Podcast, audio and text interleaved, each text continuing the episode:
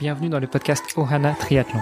Je suis Hermano et avec Olivier de Scooter, chaque jour de la semaine, en quelques minutes, nous vous expliquons comment débuter, progresser et enfin performer dans le triple effort. Aidez-nous à faire grandir la communauté en partageant ce podcast au plus grand nombre et en laissant une revue et une note sur Apple Podcast. Ça nous aide vraiment à progresser et à monter dans les classements. Allez, assez parlé, place à notre épisode du jour. Salut les sportifs, c'est Hermano et vous êtes sur l'épisode de mercredi 17 mars. À mes côtés, comme d'habitude, Olivier. Salut Olivier. Salut Hermano, bonjour à toutes et à tous.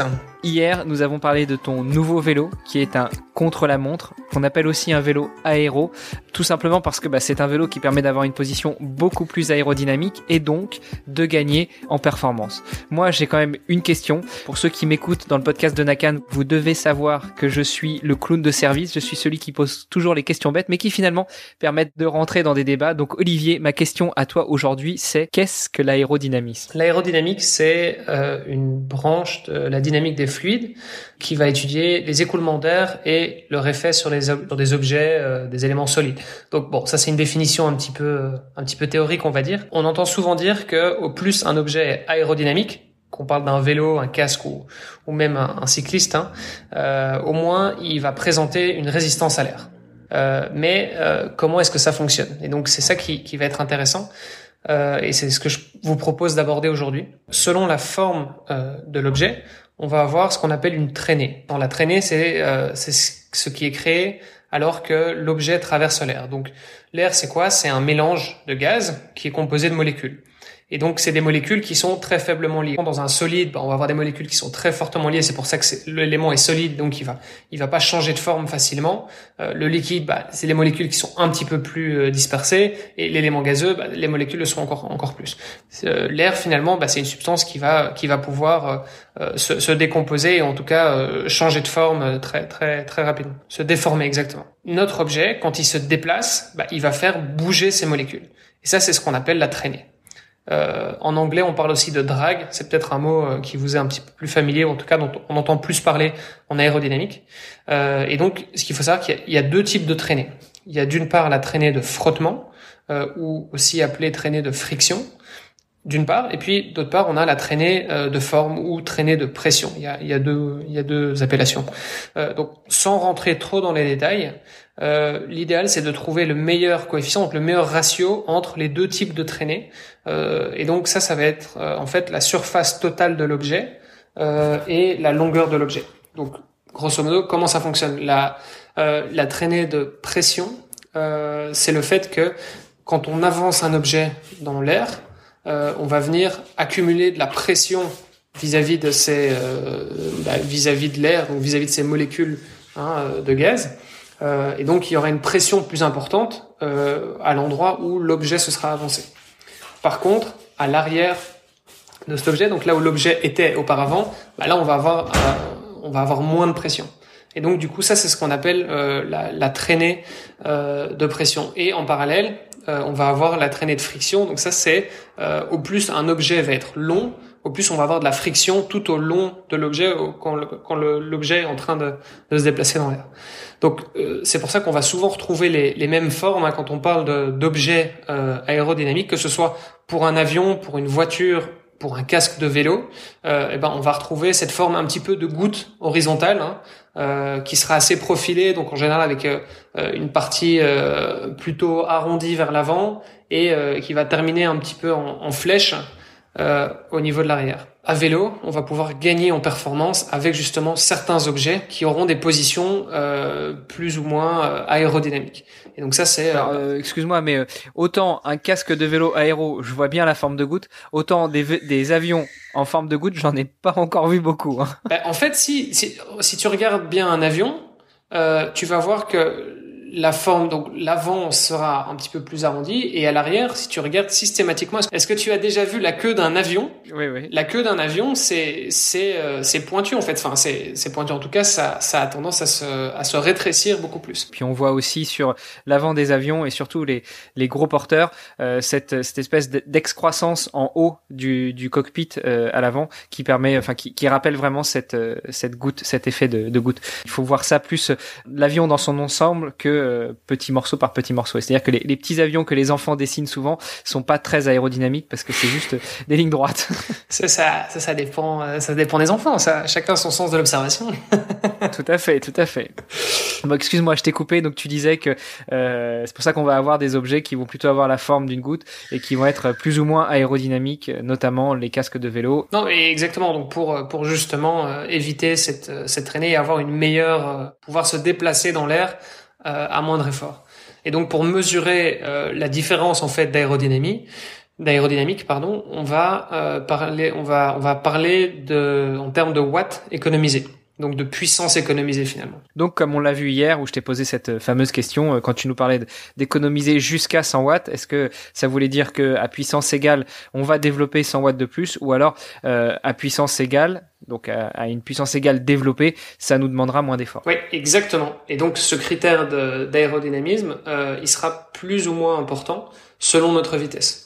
On en parlait effectivement hier. Donc à titre d'exemple, un vélo euh, de contre-la-montre peut nous faire gagner à du 30 km heure, on est euh, à une vingtaine de watts, mais euh, si on roule à plus de 45 km heure, eh ben on va gagner jusqu'à euh, plus de 100 watts. Donc c'est ce qu'on c'est ce qu'on disait hier aussi. Et donc sur un format Ironman, pour qu'on ait un petit, une petite idée, parce que finalement c'est vrai que euh, les watts, la puissance, bah, ça parle peut-être pas à tout le monde. Euh, sur une distance Ironman, ça peut présenter plus de 20 minutes gagnées. Ce qui n'est pas négligeable. Alors on rappelle que sur Ironman, on parle de 180 km de vélo à 2-3 km près. Hein. On a toujours parfois des parcours qui sont un peu plus longs. Et puis moi je pensais à une chose, on y gagne aussi très certainement parce que la position du vélo fait que on est assis d'une manière euh, bon plus aérodynamique, donc beaucoup plus couché. Donc dès lors qu'on aura euh, une musculature adaptée, qu'on se sera entraîné comme cela, qu'on aura un, gainage euh, suffisant, eh bien on aura peut-être aussi une meilleure poussée au niveau des jambes. Mais ça c'est peut-être un sujet qu'on abordera dans le thème de vendredi et notamment sur l'étude posturale. On parle vraiment ici d'aérodynamique. ça ne veut pas dire pour autant que juste un vélo contre la montre, enfin permettra uniquement ce gain d'aérodynamique. On peut tout à fait rajouter des prolongateurs sur un vélo de route et gagner déjà, euh, alors j'ai pas de chiffre en tête, mais euh, euh, je pense que la, la, majorité en tout cas du gain en termes de, de, puissance, de puissance économisée, ben, on va pouvoir le gagner avec tout simplement des prolongateurs. Donc la position finalement du cycliste sur le vélo est plus importante que le vélo en tant que tel, en termes d'aérodynamique. Après, effectivement, il faut voir que l'aérodynamique peut être très très très très avantageux dès lors qu'on a qu'on atteint une certaine vitesse. On parle aussi souvent des, des, des, roues pleines, dont le nom exact est roues lenticulaires.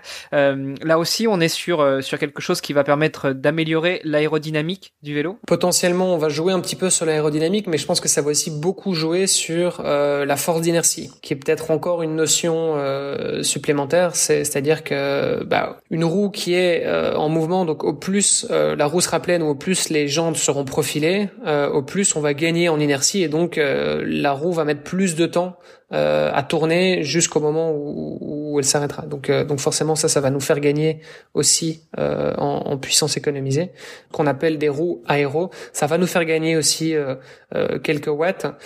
si on prend pour pour avoir une petite idée hein, de, de, ce que ça représente. Alors encore une fois, ça, il y a énormément de critères à prendre en compte. Donc ce que je vous dis, il faut vraiment le prendre ici avec des pincettes. Mais si on roule entre 45 et 50 km heure, ce qui est euh, déjà très rapide, hein, on, va, on, peut le dire, de manière constante en tout cas, euh, bah, avec des roues aéro, typiquement, on va pouvoir gagner euh, 8 watts par exemple, en moyenne. Euh, on l'a dit, avec le vélo, bah, on pourra gagner jusqu'à 100 watts, euh, mais il y a encore d'autres éléments qu'on peut prendre en compte, par exemple le casque, avec un, un casque aéro, on a plusieurs types de casques encore une fois, mais avec les casques les plus aéros, on peut gagner jusqu'à 10 watts. Ouais, alors je voulais revenir quand même juste sur l'histoire des roues aéros et surtout des roues pleines. Euh, pour ceux qui n'ont jamais eu l'occasion de tester, effectivement, l'inertie va faire que on va gagner en puissance. Donc le vélo va à puissance développée égale aller un peu plus vite. Euh, par contre, il faut quand même pas oublier que ces roues pleines ou semi-pleines, euh, là on est plutôt sur des roues euh, aéro où on a une hauteur de jante assez importante, et eh ben elles ont aussi une prise au vent puisque bah, quand on parle d'aérodynamisme, on parle pas que de vent exactement de vent de face ou exactement de vent arrière, il y a aussi parfois du vent de côté et là il faut le prendre en compte suivant le type de parcours et suivant les conditions climatiques qui sont annoncées parce que je peux vous assurer que une roue semi-pleine ou une roue pleine quand on a 50 km/h de vent latéral, et eh ben on va on va va perdre beaucoup plus d'énergie à essayer de redresser le vélo et à rester dans la ligne euh, que de puissance gagnée euh, par rapport à ces éléments d'aérodynamique. Et, pour revenir du coup sur les, les, différents éléments qui vont nous faire gagner encore euh, quelques watts, il y en a un effectivement que j'ai pas cité, euh, c'est simplement la trifonction. Et oui. Devine, Hermano, euh, combien de watts peut te faire gagner une trifonction? Oh, Je dirais jusqu'à entre 10 et 20. Ouais, on est à 10 watts. Là, on parle uniquement de la trifonction sur la partie vélo. On parle pas de l'hydrodynamisme que l'on peut gagner aussi sur la partie natation. Non, non, non. Là, là, là, on parle en, watts. Donc les, les, watts en natation, c'est quelque chose qu'on n'est pas encore en mesure de, de, bah, de mesurer. Ce sera peut-être le cas un jour, hein, j'imagine. Mais, euh, mais non, ici, on, effectivement, on parle vraiment de la partie vélo.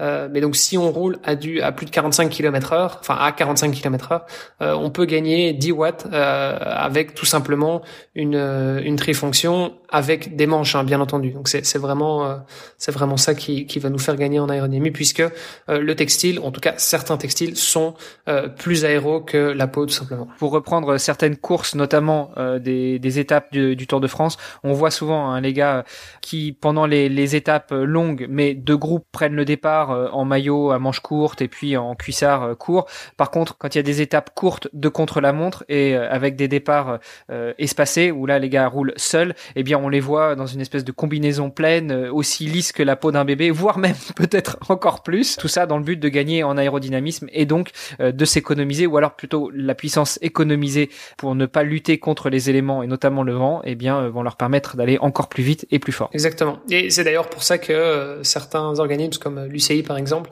réglementent justement la hauteur des chaussettes euh, chez les cyclistes euh, professionnels, puisque euh, c'est effectivement un critère qui va donner plus ou moins d'aérodynamique aux, aux, cyclistes et donc un avantage par rapport à d'autres. Très beau sujet que l'aérodynamisme. Je pense qu'on pourrait encore en débattre pendant des heures. en audio, c'est un petit peu difficile parce que ça mérite quand même quelques schémas. Donc, ce que je vous proposerais, c'est d'agrémenter les épisodes, enfin d'agrémenter les notes de cet épisode avec quelques schémas et avec quelques sources du, du, travail effectué par Olivier. Comme tu le dis, je pense qu'on pourrait encore parler de beaucoup de choses au niveau de, de l'aérodynamisme. Euh, maintenant, on a un sujet qui est, qui est quand même assez vaste hein, euh, cette semaine, puisqu'on a décidé de parler euh, du vélo de manière générale. Donc, je te propose peut-être de passer au sujet suivant demain. Eh ben c'est parfait. Je te dis donc à demain et demain on verra l'entretien du vélo. Bonne soirée à toutes et à tous et puis à demain. Bonne soirée, ciao vous avez apprécié cet épisode, alors taguez Ohana underscore tri sur Instagram et si ce n'est pas déjà fait, laissez un commentaire sur Apple Podcast.